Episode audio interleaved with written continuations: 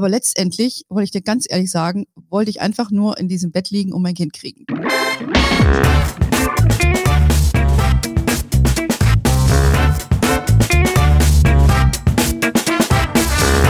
Ich heiße euch super herzlich willkommen, liebe Hörerinnen, zum Hermanitag, dem Geld- und Karriere-Podcast für Frauen.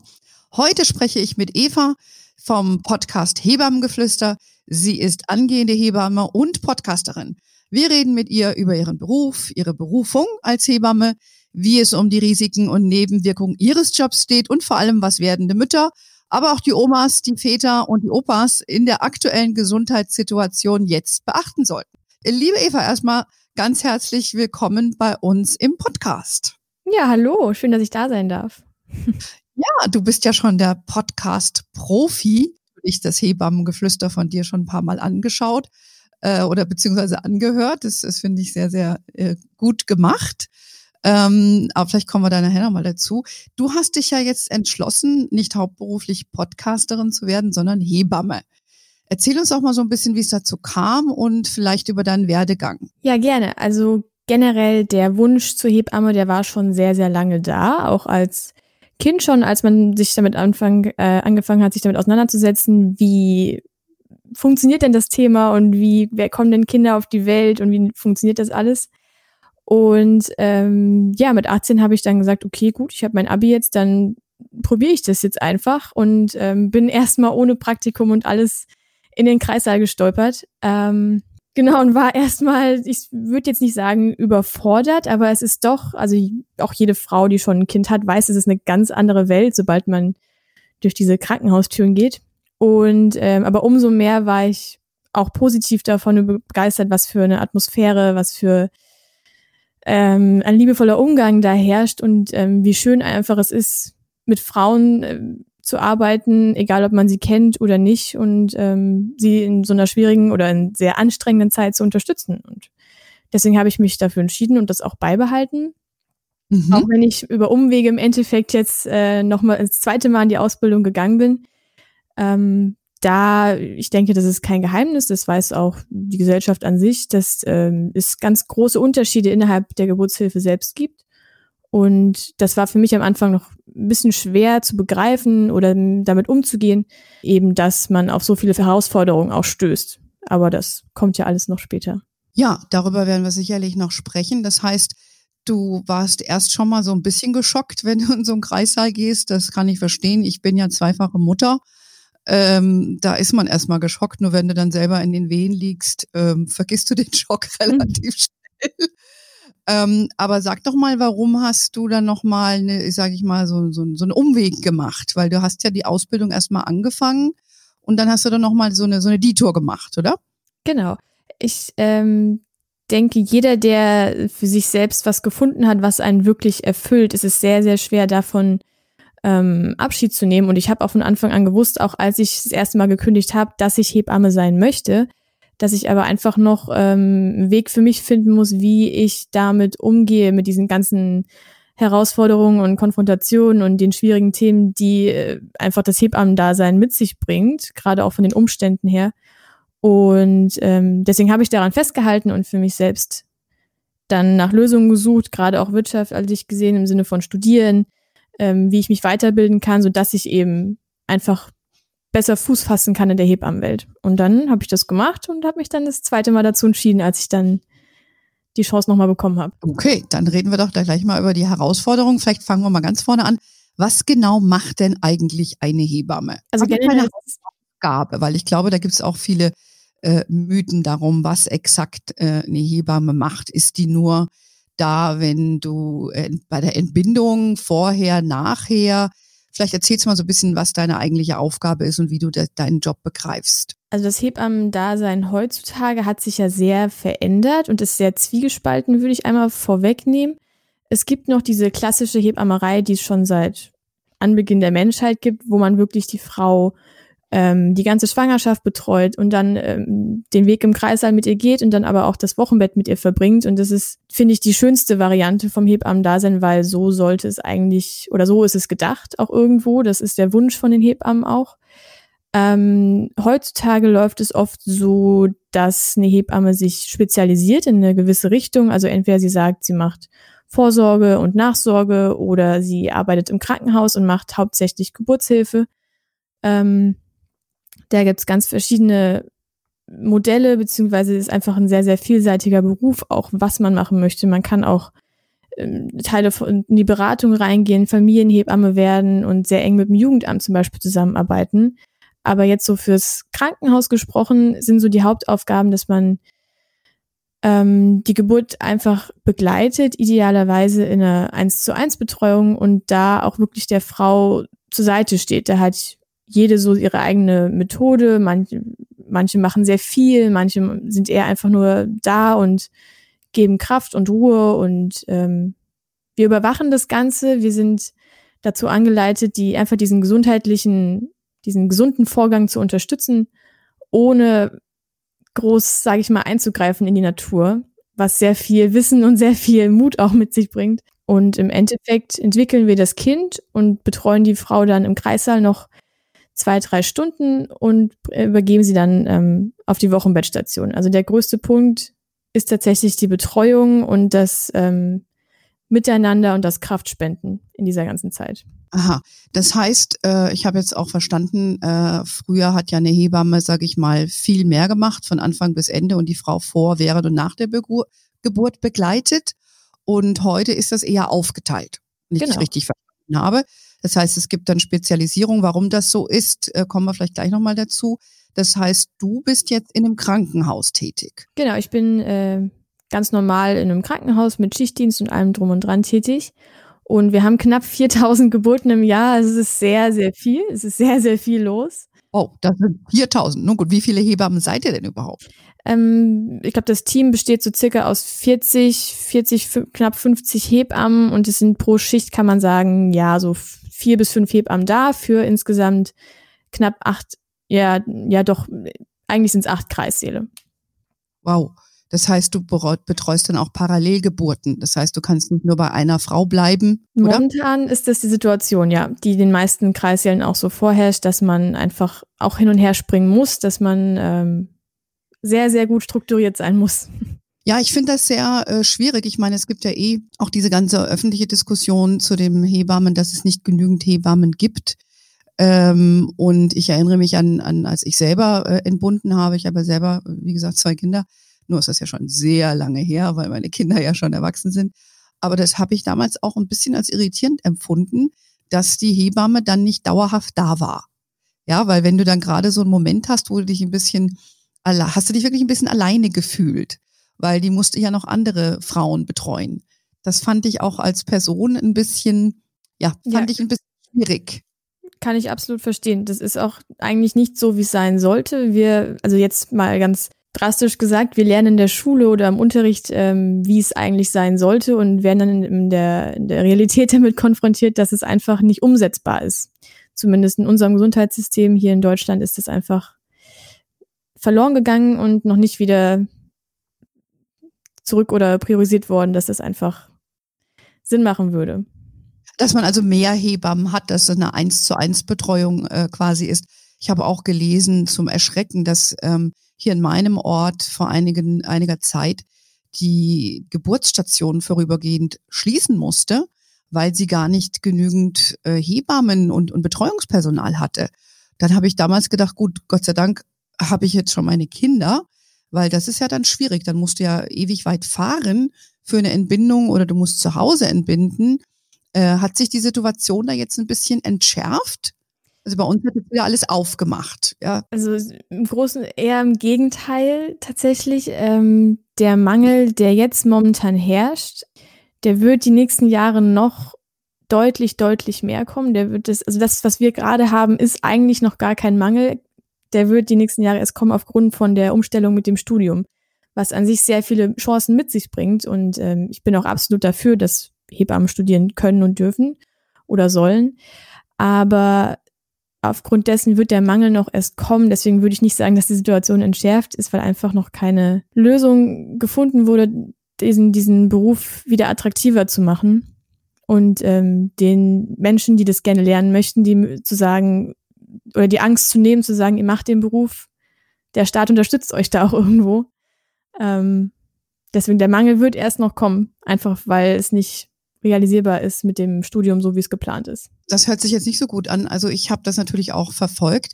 Früher konnte man ja, glaube ich, eine Ausbildung zur Hebamme machen und jetzt muss man das studieren. Du hast ja eh Abitur. Ähm, was, wie sieht das jetzt da genau aus? Ist das so eine Art, ich sag mal, duales Studium?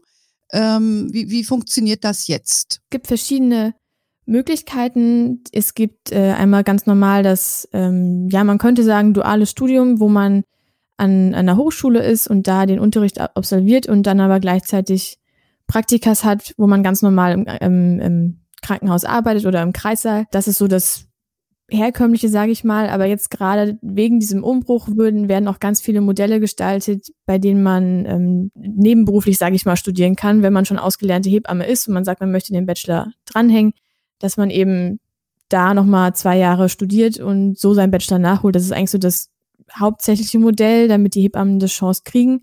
Aber ansonsten ist das Studium sehr, sehr auch der Ausbildung angeglichen, wenn man das jetzt von vornherein sich dafür entscheidet. Das Einzige, was einfach als Baustein dazukommt, ist eben das wissenschaftliche Arbeiten und die Möglichkeit, mehr zu wissen, mehr zu lernen oder dass man halt selber eine Chance bekommt, ähm, sich mit Themen auseinanderzusetzen, die man vielleicht jetzt nicht in der Ausbildung ja beigebracht bekommt. Und ich finde, mehr Wissen ist immer eine große Chance und äh, immer eine gute eine Möglichkeit, um auch mehr zu bewirken. Und ich ähm, generell, wie gesagt, finde ich das Studium an sich eine ganz tolle Sache. Und wir sind ja auch als Deutschland als einer der letzten Länder, die da jetzt nachziehen. Es muss einfach nur umgesetzt werden. Und ich glaube, daran scheitert es gerade noch so an Möglichkeiten, wie man das Ganze so integriert, dass es nicht noch weniger Hebammen gibt. Ja, das ist schade, weil man quasi die, die, die Hürde etwas höher gesetzt hat, akademisch gesehen. Ähm, und ich habe das auch im Vorfeld vor unserem Gespräch schon nachgelesen, dass das eine EU-weite Direktive ist und wir da quasi die Letzten sind, wie du eben sagst, die jetzt ein Studium da anbieten. Das heißt, da, das dauert noch so ein bisschen, bis sich das erhöht, dass mehr Frauen, äh, vielleicht auch Männer, diesen Beruf als, als attraktiv empfinden. Vielleicht erhöht es ja auch die Attraktivität mit dem Studium. Ja, vielleicht geht damit, vielleicht geht damit auch mehr Verdienstmöglichkeit mit ein. Kannst du dazu vielleicht was sagen? Interessant auch was äh, zu hören nochmal wegen den Arbeitszeiten. Ähm, wie muss man sich das denn jetzt so vorstellen? Verdienst, Arbeit, ähm, was kann man denn da so erwarten als Hebamme? Ja, also generell arbeiten wir im Schichtdienst, wenn wir im Krankenhaus sind. Das ist ähm, ganz normal so in dem Sinne. Es gibt natürlich Unterschiede, ob jetzt zwölf Stunden Schichten oder sage ich mal ganz normal diese acht Stunden Betriebe. Das variiert je nach Krankenhaus. Und wir Hebammen, wir werden im, innerhalb vom Krankenhaus ähm, nach einem ganz normalen Tarifvertrag ähm, bezahlt der auch für die Pflege greift. Also das sind die gleichen Verdienste, die auch jetzt ein Krankenpfleger oder eine Krankenschwester, sage ich mal, bekommt, was das soll jetzt nicht irgendwie abwertend klingen für jegliche Pflegekräfte. Was schwierig zu sehen ist, da wir einfach eine unglaubliche Verantwortung tragen, solange, also wir als Hebamme dürfen ja eine Geburt alleine machen und ein Arzt zum Beispiel darf keine Geburt alleine leiten. Er braucht immer eine Hebamme zur Unterstützung. Das zeigt schon, wie viel Verantwortung wir tragen. Und ähm, dafür ist das Gehalt einfach irgendwo nicht gerechtfertigt. Und es wirkt halt sehr, sehr abschreckend. Mhm. Kann ich, kann ich verstehen. Also muss da eigentlich auch nachgebessert werden. Ist ja insgesamt auch eine große Diskussion, wie Pflegepersonal bezahlt wird. Also ich glaube, das ist ein gesellschaftlicher Konsens, der sich da entsprechend noch herausbilden muss, generell, ja, dass man einfach da mehr zahlt. Du hast jetzt schon ein paar Mal von Verantwortung gesprochen. Ich finde es ganz interessant. Ich habe gar nicht gewusst, dass ein Arzt oder Ärztin äh, gar nicht alleine entbinden darf. Das ist mir jetzt auch komplett neu. Aber was für eine Verantwortung trägst du jetzt konkret? Da geht's ja, glaube ich, auch ein bisschen zum Thema äh, Berufshaftpflicht. Das ist übrigens auch eine Frage, die wir bei Instagram äh, erhalten haben, äh, weil das ja auch eine aktuelle Diskussion ist, dass äh, viele Hebammen eben nicht mehr arbeiten wollen aufgrund der erhöhten Versicherungspolicen. Vielleicht sagst du ein bisschen mal was zu, zu deiner Verantwortung und auch was das mit dieser Versicherung auf sich hat. Ja, eben aufgrund dieses Paragraphen, den es gibt, sind wir sozusagen Spezialisten für die, die, die Physiologie, also für das Gesunde. Und so, eine, so ein kleines zum Verbildlichen ist immer ganz gut, wenn man sich vorstellt, Eine Frau muss uns Hebammen erstmal beweisen, dass sie krank ist und einem Arzt muss sie erstmal beweisen, dass sie gesund ist. Und das zeigt den Unterschied, dass wir einfach als Hebamme dafür da sind, diese Verantwortung zu tragen, zu sehen, wann sind wir noch im gesunden Bereich, wo, wo hört es auf, wo sind unsere Grenzen. Und das zu erkennen oder das, ähm, die Fähigkeit zu haben, diese Unterschiede zu sehen, wann muss ich meine den Arzt hinzuziehen und wann nicht, das bringt einfach sehr, sehr viel Druck auch mit sich, sehr, sehr viel Macht. Also Hebamme sein ist tatsächlich ein sehr machtvoller Beruf, weil wir sehr viel entscheiden können. So traurig es klingt, können wir auch entscheiden, ob es im Endeffekt einen Kaiserschnitt gibt oder nicht, um das mal ganz drastisch zu sagen. Und das bringt, wie gesagt, dieser Begriff Verantwortung dann mit sich und damit muss man auch sehr, sehr pflichtbewusst und professionell umgehen können. Und ich glaube, das ist das, was die Versicherung auch irgendwo in die Höhe treibt, eben weil wir in der Lage sind, Gesundheit und Krankheit zu unterscheiden und da ähm, einfach ein sehr, sehr großer Spielraum auch ist und ein sehr großer Interpretationsspielraum ist, der diese Versicherung einfach in die Höhe treibt, weil im Endeffekt die Klagen danach sehr kurios auch sein können, dass die ja sehr variabel sind und ähm, keine genauen Definitionen irgendwo auch da sind, dass da einfach sehr, sehr viel Spielraum ist, um uns Hebammen anzugreifen, sage ich mal. Und das bringt die ähm, Versicherung dann natürlich dazu, die Kosten zu steigern. Und das wiederum bringt uns Hebammen dazu zu sagen, okay, gut, dann können wir selber eben keine mhm. Geburtshilfe mehr leisten. Und in anderen Ländern werden dafür schon Lösungen gefunden, wird, da wird äh, ganz viel gemacht, dass das eben äh, die Möglichkeit besteht, weil im Endeffekt, und da steht auch so ein Gesetz drin, hat jede Frau die Möglichkeit oder die, das Recht, so zu entbinden, wie sie das möchte. Und die Entwicklung geht dahin, dass sie eben in Deutschland nicht mehr die Wahl hat, weil wir zum Beispiel Hausgeburten fast gar nicht mehr anbieten und Geburtshäuser eins nach dem anderen schließt. Und das schränkt natürlich irgendwo die, die freie Wahl ein. Und das ist eine sehr schlechte Entwicklung. Ja, äh, das, das finde ich auch ein, ein interessanter Aspekt. Vielleicht nochmal äh, zu der Versicherung. Jetzt bist du ja angestellt im Krankenhaus. Musst du dann auch diese Versicherung privat noch zahlen oder zahlt das für dich die äh, das Krankenhaus. Das trägt alles das Krankenhaus. Also diese Haftpflichtversicherung betrifft wirklich nur die freiberuflichen Hebammen, beziehungsweise diese sehr teure Haftpflichtversicherung betrifft nur die Hebammen, die äh, Geburtshilfe anbieten möchten innerhalb von ähm, Hausgeburten, weil selbst, also wenn man nur Vorsorge und Nachsorge zum Beispiel macht, ist diese Versicherung, die Haftpflicht sehr, sehr gering und das ist gar kein Problem dann. Verstehe. Das heißt, die meisten Hebammen, die man dann heute antrifft, sind dann angestellt beim Krankenhaus, um diese Krankenversicherung, äh, diese, diese Haftpflichtsthematik, Versicherungsthematik zu umgehen. Ist das, ist das fair, das so zu sagen? Ja, aber das kommt sehr gut hin, genau. Deswegen, viele sind ähm, 50 Prozent zum Beispiel selbstständig, machen Vorsorge, Nachsorge und sind dann noch 50 Prozent im Krankenhaus, um einfach Geburten machen zu können, weil es natürlich irgendwo ein Teil ist, der fehlen würde, wenn man den ausblenden würde. Mhm. Ah ja, habe ich, hab ich verstanden. Das heißt, ähm, deshalb äh, unterteilt sich das so ein bisschen. Das heißt, früher war das ja auch recht populär. Du hast es eben schon angesprochen, diese Geburtshäuser oder zu Hause zu entbinden. Da gibt es ja immer noch äh, Frauen, die das auch gerne machen möchten. Das heißt, das ist heute in Deutschland kaum noch möglich, weil die wenigsten Hebammen ähm, freiberufliche Hebammen sind um, und diese Leistung anbieten. Ist es richtig? Ja, genau. Also die meisten freiberuflichen Hebammen machen eigentlich nur Vorsorge, Nachsorge. Mhm, okay, verstehe. Das heißt, das hat sich dann eigentlich so ein bisschen erledigt, dieses Thema Hausgeburt. Was man aber auch ähm, feststellt, ist, dass es eine große Zunahme gibt von Kaiserschnitten. Das äh, hat ja schon ein bisschen was von einem Trend. Ähm, ich habe was gelesen, so teilweise 30 Prozent der Geburten sind inzwischen Kaiserschnitte. Stimmt es? Ja, also die Sektiorate steigt. Wir in Deutschland halten sie momentan sehr auf einem Level. Also es sinkt nicht, es steigt nicht, es ist eigentlich ganz gut, aber generell über die letzten Jahre sieht man, dass es schon extrem gestiegen ist, was natürlich irgendwo beängstigend ist. Aber ich glaube, der Punkt, der dahinter steht, ist einfach generell eine Angst bei den Frauen vor dem Thema Geburt, vor dem Thema mein eigener weiblicher Körper und sich damit auseinanderzusetzen und einem unglaublichen gesellschaftlichen Druck, der da hintersteht. Hm, was meinst du genau? Haben die Angst? Ich hätte jetzt gedacht, manche haben vielleicht Angst vor den Schmerzen. Oder ist, sind das andere Ängste, die damit einhergehen bei den Frauen? Deshalb, sie sind ja auch oft bewusst entschieden, entscheiden sich ja viele Frauen für einen Kaiserschnitt, äh, weil sie ein Geburtsdatum raussuchen wollen, für das Kind oder was auch immer der Grund ist. Also ich, ich verstehe das selbst nicht so ganz, weil ich habe meine Kinder damals natürlich entbunden. Aber ich habe, ich sehe das halt und beobachte das halt, dass viele sich bewusst dafür entscheiden. Also es gibt keine medizinische Indikation zwingend dafür für einen Kaiserschnitt. Genau, das ist dieser, dieser geplante Kaiserschnitt, der, der sehr populär geworden ist. Der, die, die größte, der größte Faktor, weshalb sich Frauen dafür entscheiden sind, wie du schon sagst, äh, ist die, die, die Angst vor der Geburt.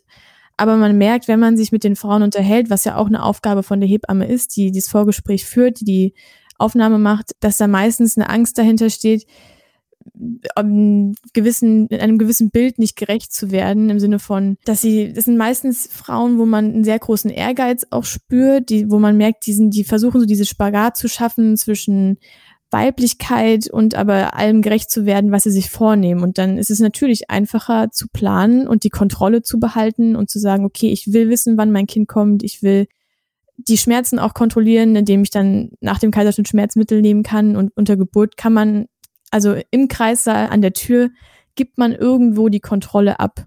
Und dafür braucht man ganz, ganz viel Vertrauen und ganz, ganz viel Mut. Und davor haben viele Frauen Angst, weil sie so sich dann auf ihre Instinkte verlassen müssten. Und das merkt man, finde ich, teilweise sehr in der Gesellschaft, dass das verloren geht, dieses Instinkte auf den Bauch hören oder einfach mal Frau sein. Ja, ich glaube, dass wir Frauen, äh, wir haben ja hier bei Hermanni äh, jeden Tag mit vielen Frauen zu tun. Wir tendieren ja schon zum, zum Perfektionismus, zum Listen machen, alles abzuarbeiten und zu planen. Ich glaube, das ist für viele Frauen, das trifft auf sehr viele Frauen zu, sage ich auch immer in meinen Vorträgen, dass wir gerne Listen abarbeiten und äh, uns gerade bei der Geldanlage dann auch manchmal ein bisschen schwer tun, dann zu springen. Man über man überinformiert sich und dann wagt man doch nicht den letzten Schritt. Aber bei einer Geburt ist das ja dann äh, eigentlich dann schon, ja, ich weiß, was du meinst. Es ist ein Kontrollverlust, weil du begibst dich jetzt in die Hände von jemandem anders. Aber ich meine, das haben ja Frauen schon seit Jahrtausenden gemacht. Wie kann man Frauen oder sollte man Frauen bestärken, sich zu einer natürlichen Geburt zu bekennen?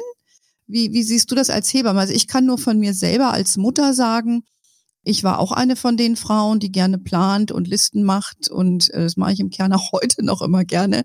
Nur habe ich durch meine Kinder gelernt, dass jeder noch so tolle Plan dir ganz wenig bringt, wenn dann morgens dein Kind mit Fieber aufwacht oder dir einfach, wenn du schon angezogen bist und willst aus dem Haus, dir einfach mal ganz salopp über die Bluse kotzt. Ja?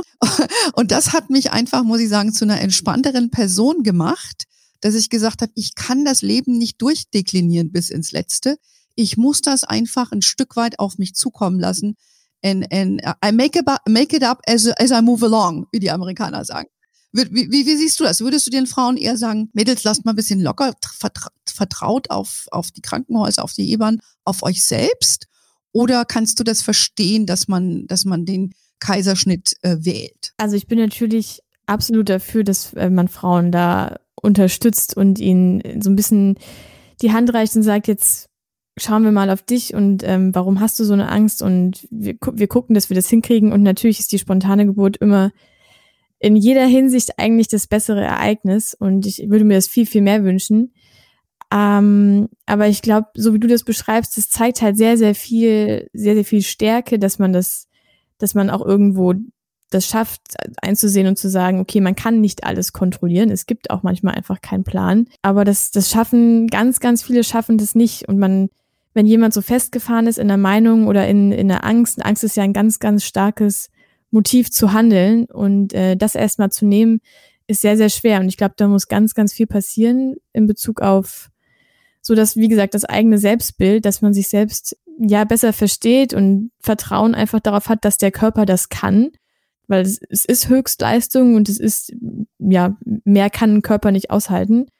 Und da muss man, ja, wie du schon sagst, das Vertrauen auch fördern. Und dafür sind wir Hebammen auch da. Wir führen auch ganz, ganz viele Gespräche, manchmal erfolgreich, manchmal eben leider nicht. Aber die Frau an sich muss selbst sagen oder selbst bereit dazu sein, an sich zu arbeiten. Und hm, da. Verstehe. Aber das gefällt mir eigentlich sehr gut an deinem Podcast weil äh, obwohl ich ja jetzt definitiv keine Kinder mehr bekommen werde, hätte ich das sehr hilfreich gefunden als als jüngere Frau oder als werdende Mutter einfach mal so jemanden wie du, die vom Fach ist, die die Ängste der Frauen sieht, sich dann in der Vorbereitung zur Geburt auch sowas anzuhören. Weil was machst du natürlich? Du kaufst dir Ratgeber, du liest alles Mögliche hinten vorne, ja. Und von daher glaube ich, ist das, was du da machst, ähm, finde ich, finde ich sehr hilfreich. Bekommst du da auch äh, Feedback in diese Richtung von, von deinen Hörerinnen? Ich bekomme ganz viel Feedback. Also meine Hörer sind meistens so zwischen 20 und 30 Jahre alt. Also so gerade in dem, wo man sich, wo anfängt, sich so wirklich damit auseinanderzusetzen, möchte ich Kinder oder nicht. Oder eben in so einer Entwicklungsphase steckt. Und ähm, ich kriege ganz oft die Fragen oder das, das Interesse am Thema Selbstliebe ist sehr, sehr groß, weil ich glaube, wir, wie gesagt, diese Spagat zwischen erfolgreicher Geschäftsfrau mit ganz vielen Zielen und eben dieser Frau, die unfassbar viele Emotionen in sich trägt und einfach sehr, ja, instinktiv handelt, der ist, glaube ich, sehr, sehr groß und das zu vereinen bringt sehr, sehr viele Widersprüche auch in sich selbst mit. Und dazu kriege ich oft Fragen, wie man es denn schafft, dass man sich so akzeptiert, wie man ist und einfach eine gute Balance findet zwischen Frau sein und aber auch sich in der Männerwelt zu behaupten. Da sind wir noch bei einem anderen ganz wichtigen Thema, Väter im Kreissaal. Das ist ja heute, ich sag mal, kaum äh, noch wegzudenken, dass äh, ein Mann nicht mitkommt oder der Vater. Jetzt haben wir natürlich auch Zeiten, ich sage jetzt mal Stichwort Corona, das, äh, wie ist das denn jetzt heute? Gibt es da generell einfach nochmal neue Risiken, die Schwangere beachten sollten, wenn sie jetzt ein Kind entbinden? Und was bedeutet das auch für die Väter? Ja, also dürfen die überhaupt jetzt noch mit in den Kreissaal? Äh, wie, wie, wie ist das aktuell? Generell ist es ein, natürlich ein Infektionsrisiko und ähm, da kommen täglich neue Infos, neue neue Anordnungen, wie wir uns zu verhalten haben im Kreißsaal und was wir erlauben dürfen und was nicht. Es ist aber leider so, dass es krankenhausabhängig ist, ob eine Begleitperson mit in den Kreissaal darf oder nicht. Und ich kann jetzt so für unser Krankenhaus zum Beispiel sprechen. Wir sagen, eine Begleitperson ist in Ordnung und es werden aber gewisse Sicherheitsbestimmungen ähm, durch, durchgeführt. Zum Beispiel darf der Mann wirklich nur mit in den Kreissaal zu jeden anderen Untersuchungen muss er draußen warten, einfach damit der Kontakt zu den Ärzten so gering wie möglich gehalten wird oder zu uns Hebammen. Aber ich denke, die meisten Krankenhäuser sind sich einig, dass dieser Moment einer Geburt so einzigartig ist, dass man, dass es unverantwortlich wäre, die Frau erstens alleine zu lassen und ihr damit vermutlich ein sehr, sehr schlimmes Geburtserlebnis zu ermöglichen oder dem Mann gegenüber, weil das kann er ja, dieses Erlebnis, das kann nicht nachgeholt werden. Und es gibt aber auch Krankenhäuser, die sagen, keine Begleitperson. Und ich, ich persönlich würde dazu raten, sich vorher zu informieren und äh, vielleicht alle zwei, drei Tage einfach mal anzurufen und nach dem aktuellen Stand zu fragen, weil jeder hat die freie Wahl. Man kann dann auch ein anderes Krankenhaus suchen, auch wenn es dann eine Umstellung mit sich bringt. Denkst du, dass, dass manche Frauen, äh, weil sie eben wissen, dass der Mann mitkommt, obwohl das natürlich gewünscht ist, dass das noch eine neue Unsicherheit hervorruft? und äh, diese diese Unkontrolliertheit, weil durch die Wehen und weil man auch nicht weiß, wie es einem dann ergeht in der Situation und dann auch noch von seinem Partner äh, dann entsprechend ja angeschaut wird. Meinst du, das trägt zu der ein oder anderen Unsicherheit bei? Ich glaube schon. Man trifft auf sehr viele verschiedene Pärchen.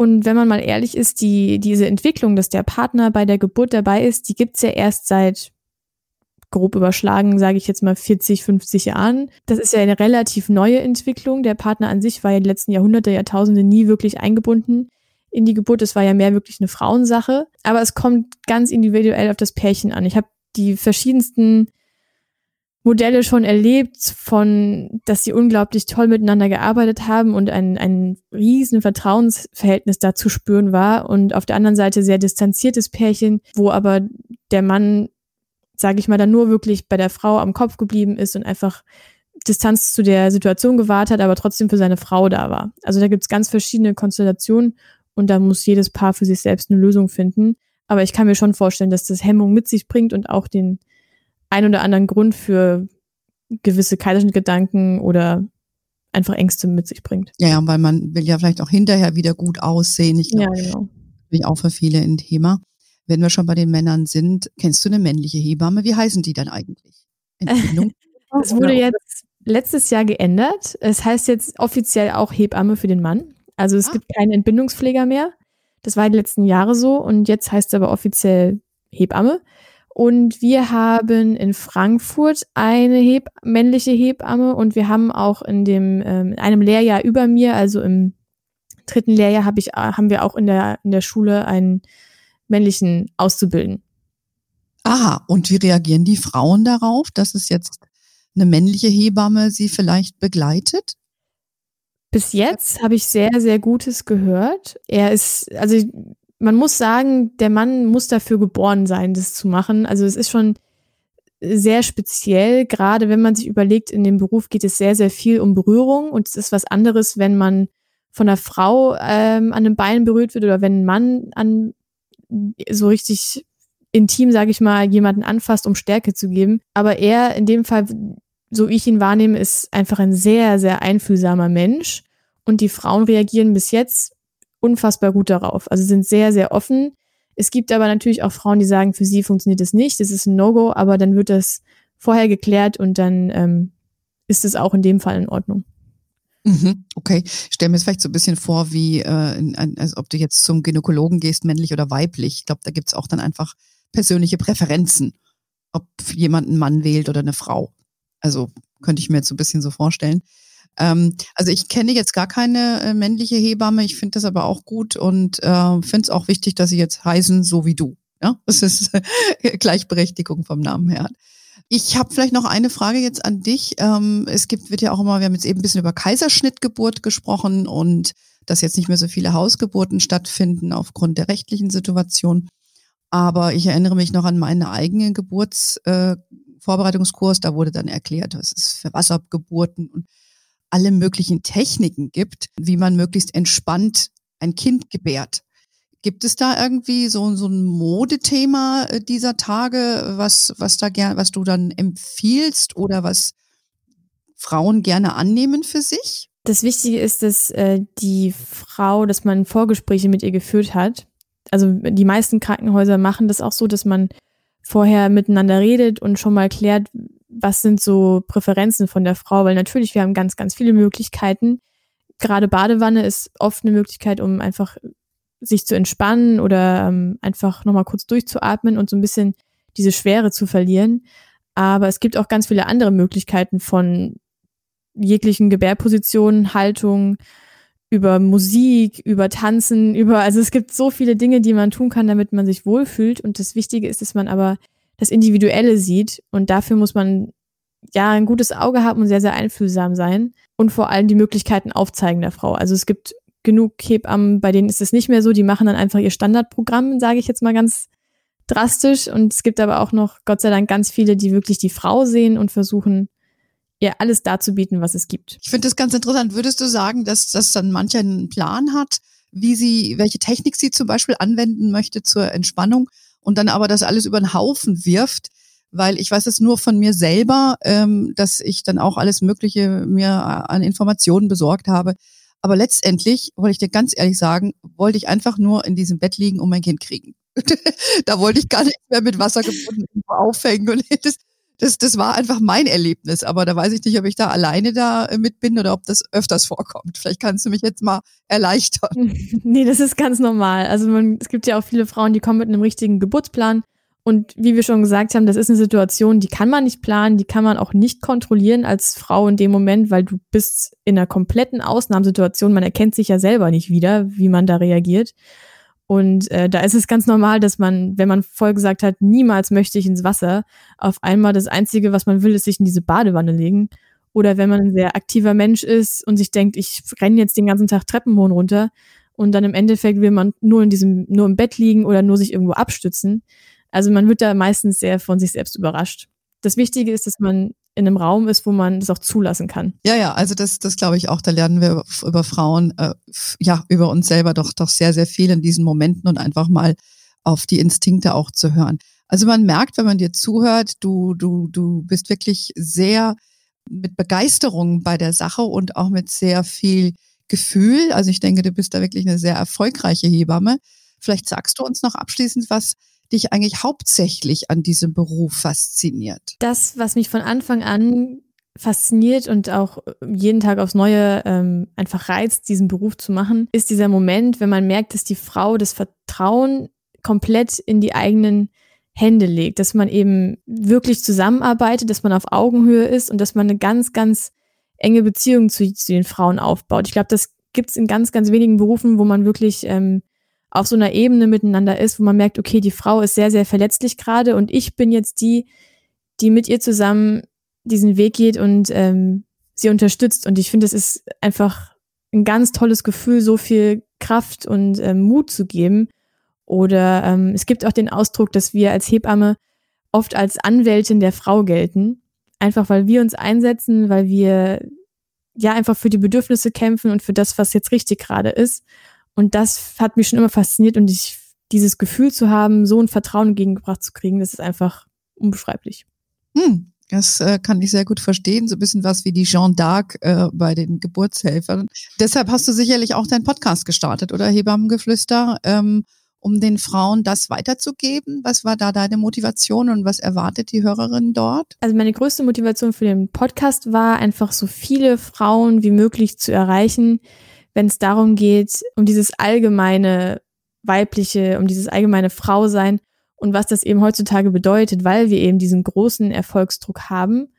Und ich finde es einfach ganz toll, so zu interagieren und vielleicht auch ein bisschen was weiterzugeben und auch zu sagen, es ist okay, wenn man sich Gedanken macht und nicht weiß, wo oben und unten ist und dass man in der Situation, gerade wo man so empfindlich ist oder verletzlich ist, auch sich Hilfe sucht und eben das anzubieten, war meine, wollte ich schon immer machen und das war meine Intention und damit kann ich eben sehr viele Personen, Menschen da draußen erreichen. Ja, das, äh, das kann ich mir vorstellen und vielleicht finden wir noch die eine oder andere, die wir jetzt dafür begeistern können, indem du heute mhm. mal Gast warst.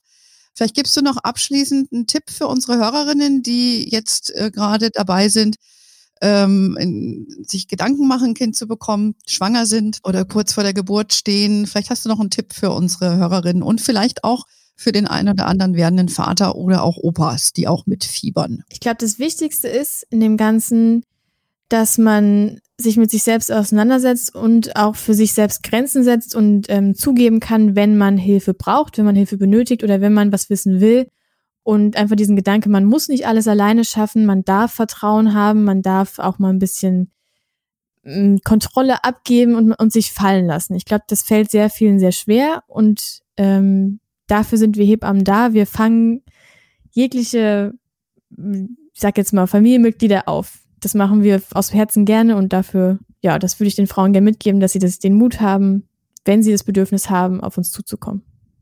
Ja, ich könnte mir ja vorstellen, dass du dann auch Kinder möchtest, wenn du schon jeden Tag damit befasst bist. Mhm. Dass du bevorzugte Art der Geburt, hast du dir da schon mal Gedanken gemacht? Also im Idealfall, für mich wäre eine Hausgeburt das Schönste einfach, weil ich, also angenommen, meine Schwangerschaft wäre physiologisch und ähm, gesund, sage ich mal, dann wäre es für mich die schönste Möglichkeit einfach, weil ich zu Hause der, die, die, ja, das angenehmste Gefühl hätte, um zu wissen, dass ich da gut aufgehoben bin.